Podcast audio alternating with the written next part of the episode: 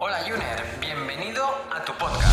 Si eres una persona que está de acuerdo en que la salud es importante, está interesada en aplicar cambios para mejorar y además apuesta porque este sea el momento, estás en el lugar adecuado. Soy Edgar Barrio Nuevo, ahora mismo doctorando en nutrición. Fundé mi primer centro de salud integrativa Pure Corpore hace ya más de 10 años y ahora también lidero Ayunízate, la primera academia de habla hispana en el mundo sobre el ayuno como herramienta para potenciar tu salud. Aquí vamos a descubrir la ciencia y las maravillas que hay detrás del ayuno y cómo este, en todas sus modalidades, tanto intermitente como prolongado, transforma y potencia nuestra salud. ¡Adelante! Recordarte que la información de este podcast es meramente informativa y divulgativa, que en ningún momento pretendemos ni diagnosticar ni tratar a ninguna persona. Recuerda que la responsabilidad sobre tu salud recae principalmente en ti y en aquellos profesionales sanitarios que conocen tu caso y pueden tratarte de forma individual. En este capítulo 12 vamos a hablar sobre la resistencia a la insulina.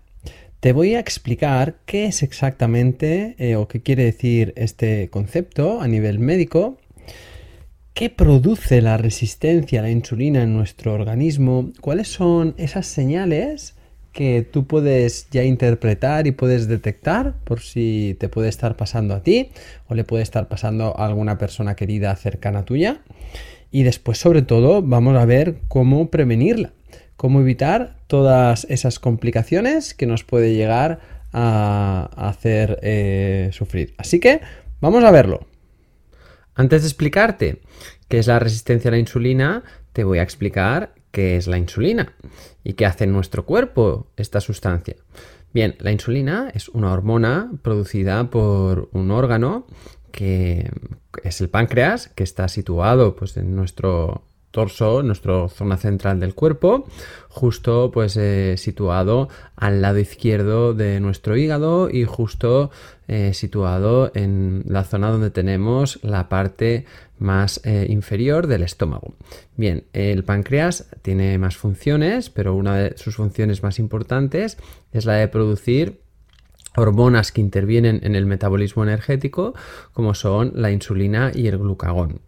Eh, la insulina se encarga de introducir la energía dentro de las células. Para que lo entiendas de una forma sencilla, piensa que tu cuerpo está formado por millones y millones de células. Las células forman los tejidos y los tejidos son los que acaban formando los órganos. Y los órganos pues acaban formando los diferentes aparatos o sistemas de nuestro cuerpo y estos pues al final eh, dan forma al, organismo del ser humano. Bien, pues eh, las células necesitan para sus funciones, si habláramos, por ejemplo, ya, mira, ya que estamos hablando de un órgano que es el páncreas, pues tenemos todas las células pancreáticas que eh, cuando pues, unidas forman el páncreas. Pues estas células, que son millones, necesitan energía para sus funciones. O sea, el páncreas para producir esta insulina eh, necesita energía. Y esto es la propia insulina la que introduce la energía dentro de ellas. La energía básicamente que introduce la insulina en estas células es la glucosa, es decir, el azúcar. Cuando nosotros nos alimentamos, en los alimentos que comemos, eh, ya sean frutas, verduras, pescados, huevos, lácteos, ya sean cuales sean, ya sean de estos que os acabo de comentar, saludables, o ya sean pues de los que no son saludables, ultraprocesados, como pueden ser dulces, bollerías, galletas, chocolates, patatas, todo esto, ¿no? Todo esto muy procesado. Todos estos alimentos, tanto los naturales como los ultraprocesados, todos los alimentos tienen en, sí, en ellos, tienen moléculas energéticas de glucosa. Evidentemente, eh, hay alimentos que tendrán más, como por ejemplo, pues si hablamos de un dulce de una bollería, pues tiene muchísima más azúcar que si hablamos de una verdura, como puede ser una berenjena o un calabacín. las moléculas de glucosa que tienen unos y otros son muy diferentes. Cuando tú comes uno de estos alimentos, si comes en el caso de la bollería, de repente van a va a entrar en tu organismo a través del sistema digestivo, es decir, tú comes el alimento, ¿eh? lo masticas, lo deglutes, ¿no? Lo llega al estómago, en el estómago se hace la digestión y ya empieza a pasar esto al intestino. En el intestino es donde se empieza a estas moléculas se empiezan a absorber a la sangre. Entonces los niveles de glucosa en sangre, dependiendo del alimento que hayas consumido, van a subir más o menos. En el caso de la bollería subirá mucho. Y evidentemente para el cuerpo tener la glucosa alta es una situación de alarma. Eh, puede suceder un, un, efecto, un proceso que se llama glicosación, que esto lo que acaba es sobre todo afectando mucho a los glóbulos rojos de tu sangre que son los que transportan oxígeno. O sea, imagínate, ¿no? Entonces, el cuerpo tiene mecanismos para intentar prevenir que cualquiera de estas complicaciones llegue a suceder. Evidentemente, claro, no pasa nada. Si es muy puntual y es de vez en cuando estos picos de glucosa ¿no? en, en, la sangre, pero si es muy constante, claro, a largo plazo, cuando va, las consecuencias siempre de la alimentación van a ser a largo plazo. A largo plazo, la eh, glicosación pues puede ir haciendo que nuestros glóbulos rojos pierdan la capacidad de transportar oxígeno y el oxígeno, igual que, que decía antes, que la célula necesita energía para producir sus o para hacer sus acciones, pues para la, la célula también necesita respirar, ¿vale? Y necesita el oxígeno.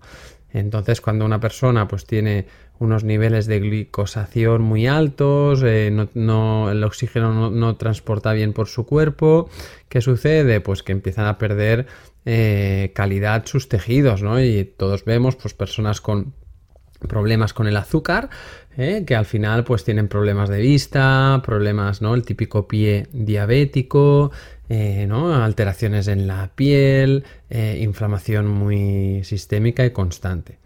Bien, entonces, la insulina hace esto, es fisiológica y, y, es un mecanismo mm, muy importante para el cuerpo que haga esto. Entonces, cuando estamos hablando de resistencia a la insulina, ¿a qué me estoy refiriendo? ¿Qué estoy, qué estoy diciendo con esto? Que, que a la insulina que, o sea, que el cuerpo tiene resistencia a esta hormona. ¿Y esto en qué se traduce? Pues que si estamos diciendo que la insulina es clave para que la glucosa baje en la sangre y no se quede alta, porque, claro, cuando las glucosas, estas moléculas de azúcar, se meten dentro de la célula, ya no están en la sangre. Y ya se reduce, y ya estamos más protegidos, y ya los glóbulos rojos funcionan mejor, y ya todo el cuerpo va mejor. Pero claro, si hay una resistencia a la insulina, Quiere decir que a la insulina le está costando mucho trabajo introducir esas moléculas de glucosa dentro de las células y esto hace que los niveles de glucosa se vayan quedando altos. Esto tiene varias consecuencias. Primera consecuencia, ya eh, lo hemos explicado hace unos un par de minutos, ¿no? Glucosa alta, problemas al final para los glóbulos rojos para transportar oxígeno. Bien, ¿qué más pasa? Que claro, el cerebro, que es muy listo, como sabe que la glucosa no puede estar alta en nuestra eh, sangre, ¿qué, ¿qué hace? Envía una señal de decir, oye, a ver, ¿quién es el encargado de hacer bajar la glucosa en la sangre? La insulina, hemos dicho, ¿cierto? Pues oye, ¿quién se encarga de producir insulina? Pues esto lo hace el páncreas. Así que automáticamente el cerebro le envía al páncreas la señal de que, oye, venga, date caña, produce más insulina, porque la glucosa no está bajando. ¿Y qué pasa? Pues que el páncreas hace una respuesta que se llama eh, una hiperinsulinemia. Es decir, ahora de repente ya no solo tenemos la glucosa alta, sino que encima tenemos la insulina alta. Tenemos una hiperinsulinemia. Y esto también tiene una serie de consecuencias. Porque cuando la insulina está presente en, nuestro, en nuestra sangre, el cuerpo está en una situación de almacenamiento. ¿Vale? La insulina alta en la sangre está haciendo que nuestro cuerpo produzca más grasa. Bien sea porque como hay esta resistencia por las células no pueden utilizar la glucosa, Eh, entonces, parte de esa glucosa se empieza a convertir en triglicéridos, ¿eh? en grasa, ¿vale? O bien sea porque la propia, eh, la propia insulina es una hormona que envía la señal a, nuestros tejidos, a nuestros tejidos adiposos, es decir, a nuestra grasa, de que generen más células, de que se hagan más grandes. Es decir, insulina alta, pensar siempre que vas a estar fabricando grasa, ¿vale? Siempre que hagas que en tu cuerpo que suba la insulina, vas a estar en una situación de fabricar grasa. Así que es muy importante que sepamos qué produce esta resistencia a la insulina. ¿Vale? Porque claro, siempre que haya resistencia a la insulina, vamos a tener esa situación de tener más cantidad de esta hormona, de esta insulina en la sangre y esto nos va a estar haciendo que estemos siempre en una situación de almacenamiento, ¿vale? De producción de grasa. Bien, ¿qué produce resistencia a la insulina? Vamos a ver varios factores que pueden incentivar o pueden acrecentar esta situación. Primero, la inflamación. La inflamación no me refiero a que te sientes, ay, es que me siento hinchado, retengo líquidos, no tomas volumen, no.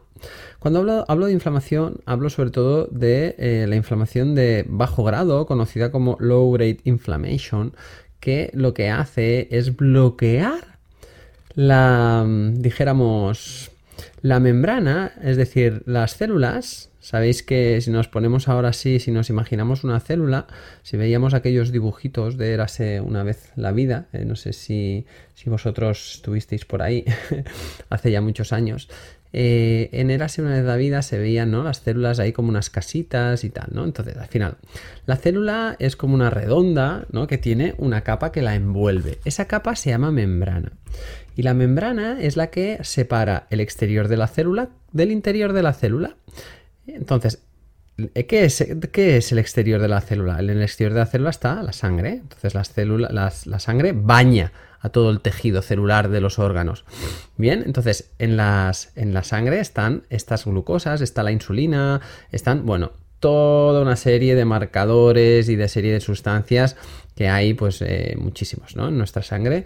Pero a lo que nos acontece, la, la, membrana tiene que comunicarse con el exterior y tiene que permitir que se, que se polarice, es decir, que se que deje entrar ¿no? lo que hay fuera y esto lo hace a través de la membrana. La membrana es muy inteligente, se comunica con el núcleo, con el centro de la célula y estos van diciendo, venga, abre para que entre, ¿no? Si llega la insulina y la insulina le hace una señal a la membrana, eh, la, membrana le dice al, núcleo que hay insulina ahí fuera, entonces el núcleo le vuelve a decir a la membrana, vale, abre la puerta. Es como si estuvieras en casa, ¿no? Y te picaran a la puerta, que viene glucosa a entrar ¿no? Y, ¿no? y miras a ver quién es, ¿no? Estás tú dentro de casa, tú eres el núcleo, miras, ah, mira, es glucosa, venga, le abro la puerta, ¿no?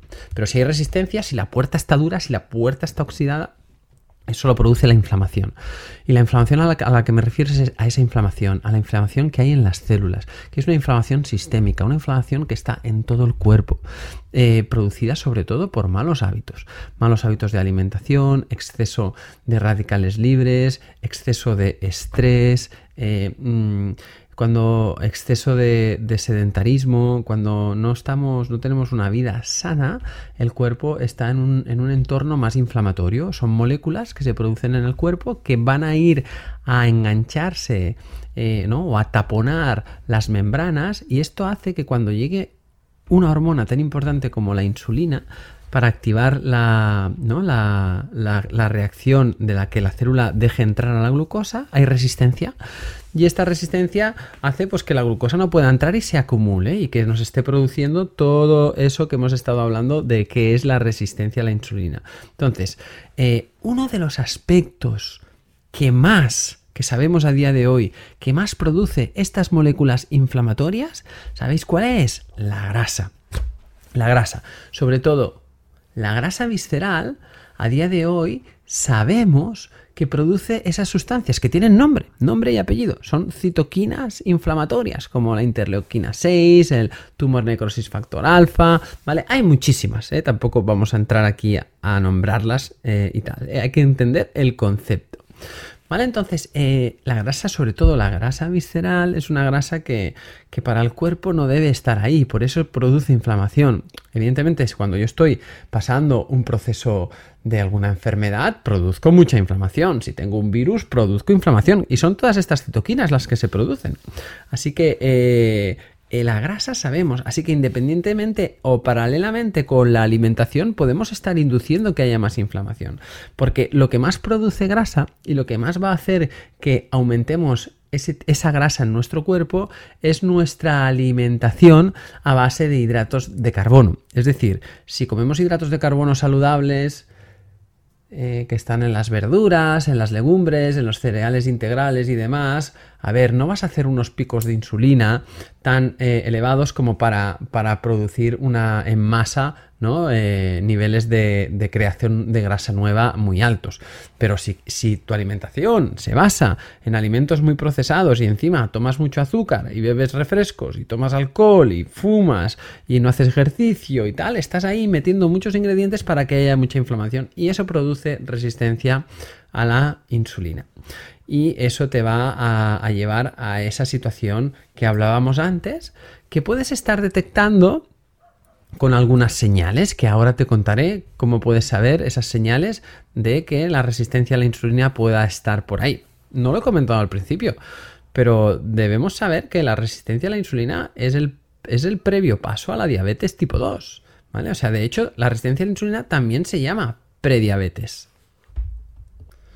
Venga, entonces vamos a ver algunas señales que puedas estar identificando en tu cuerpo que te puedan estar, eh, que te pueda estar enviando un mensaje y te están diciendo, hey, que esto puede venir porque tengas resistencia a la insulina. Así que, fíjate, por ejemplo, cuando ¿no? de repente empiezas a detectar que en tu organismo hay una sed eh, extrema, ¿vale? O incluso una hambre extrema y además mucha apetencia por alimentos azucarados.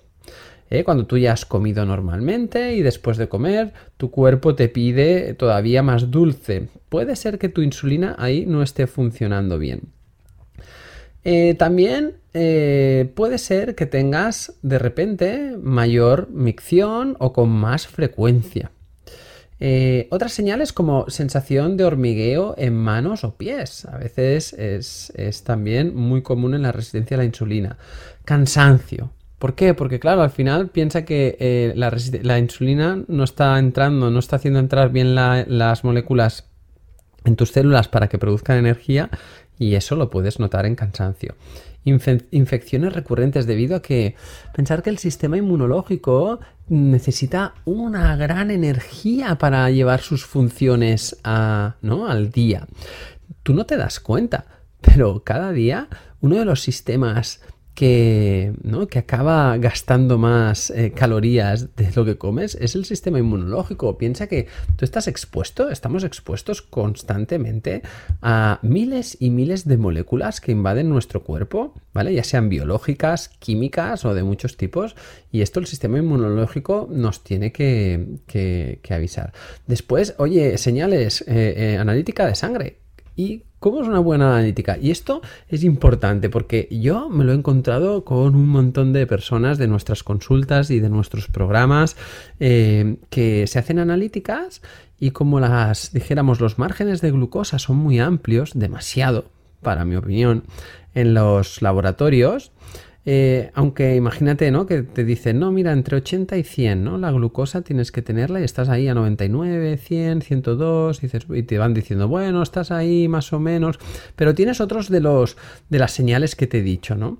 De ¿no? ese cansancio, tienes además algunas señales que puedes ver en tu cuerpo, la piel nos refleja mucho eh, esa resistencia a la insulina, como por ejemplo señales de, tener eh, manifestaciones cutáneas en la zona del cuello, ¿vale? Como más, más ennegrecido, incluso debajo de la axila, debajo de las ingles, toda esa zona con un color de la piel mucho más oscurecida, incluso los típicos puntos rojitos tipo rubíes en la zona del cuello, verruguitas, todo eso, la piel de los talones muy, muy, muy seca. Eh, en el caso de, las eh, mujeres en etapa hormonal fértil, los ovarios poliquísticos, ¿vale? Todos son sensaciones de que puede, pueden haber eh, resistencias a, a la insulina. Pues bien, lo que os decía, en la analítica, aunque estés ahí, digas, no, pero si yo estoy bien, estoy, bueno, estoy dentro del margen, pero tirando hacia la alto, ¿no? Hacia el 100. Oye, mírate la, mírate la insulina, porque yo he visto a un montón de personas que hemos hecho esto y después, al verla, cuando en el contraanálisis hemos pedido la insulina, la insulina estaba cinco veces por encima de lo que debería. ¿Qué quiere decir esto?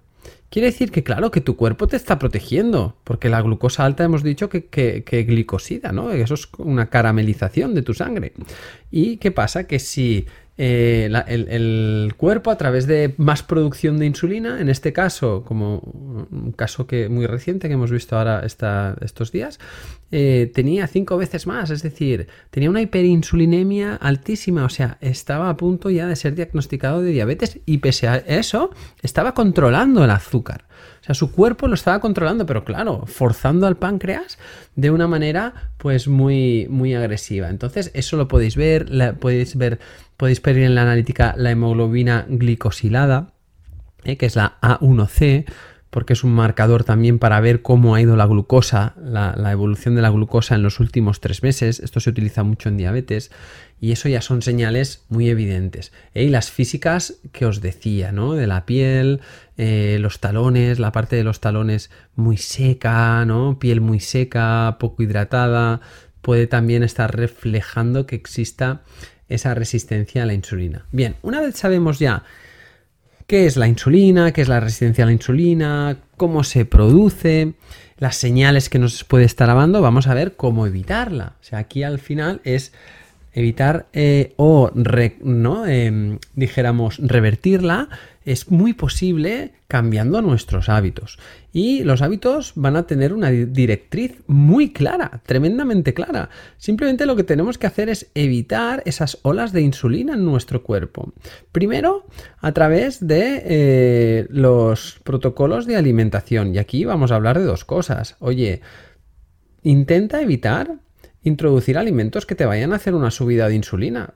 ¿Qué alimentos son esos? Los hemos comentado, los que tienen mucho azúcar, los que tienen muchas harinas refinadas, los que son muy, los que llevan lácteos industriales, los que el, alcohol, todo lo que me vaya a hacer subir mucho la glucosa en sangre, evítalos.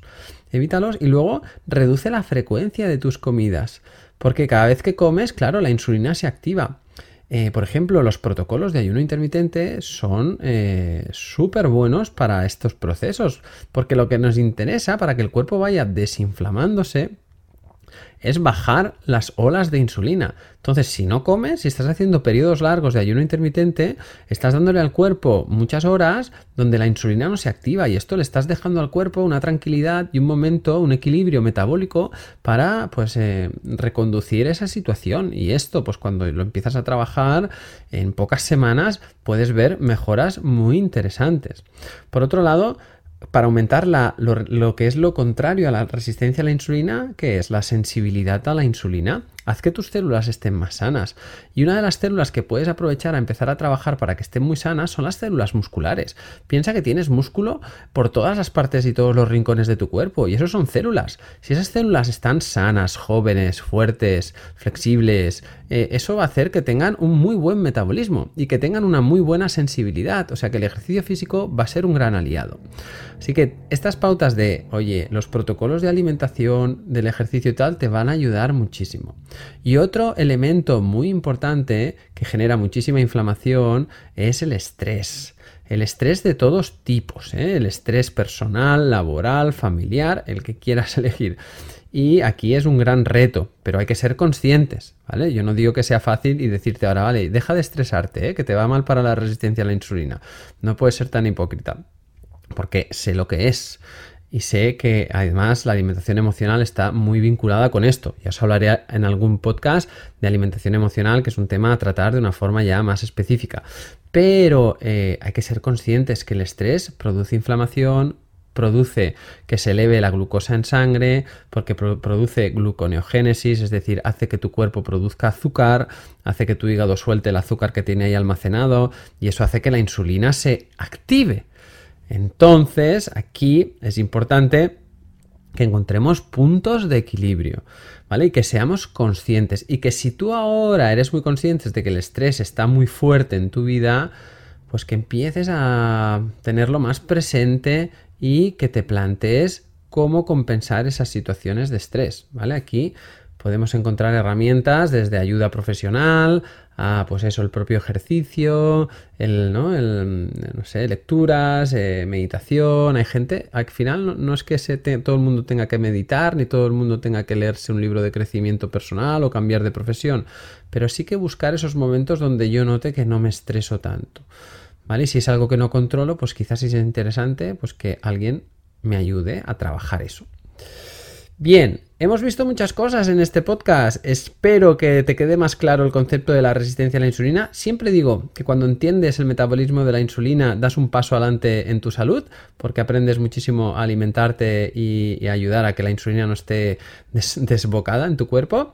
Y nada, nos vemos en el próximo podcast. Un placer estar con todos vosotros. Cada domingo estaré contigo de nuevo para ofrecerte un nuevo capítulo de nuestro podcast Ayuners. Si quieres apoyar este podcast y ayudarnos a crear más contenido como este, nos ayudaría muchísimo que nos dejes una reseña de 5 estrellas en iTunes, Spotify, Evox o donde quiera que nos escuches.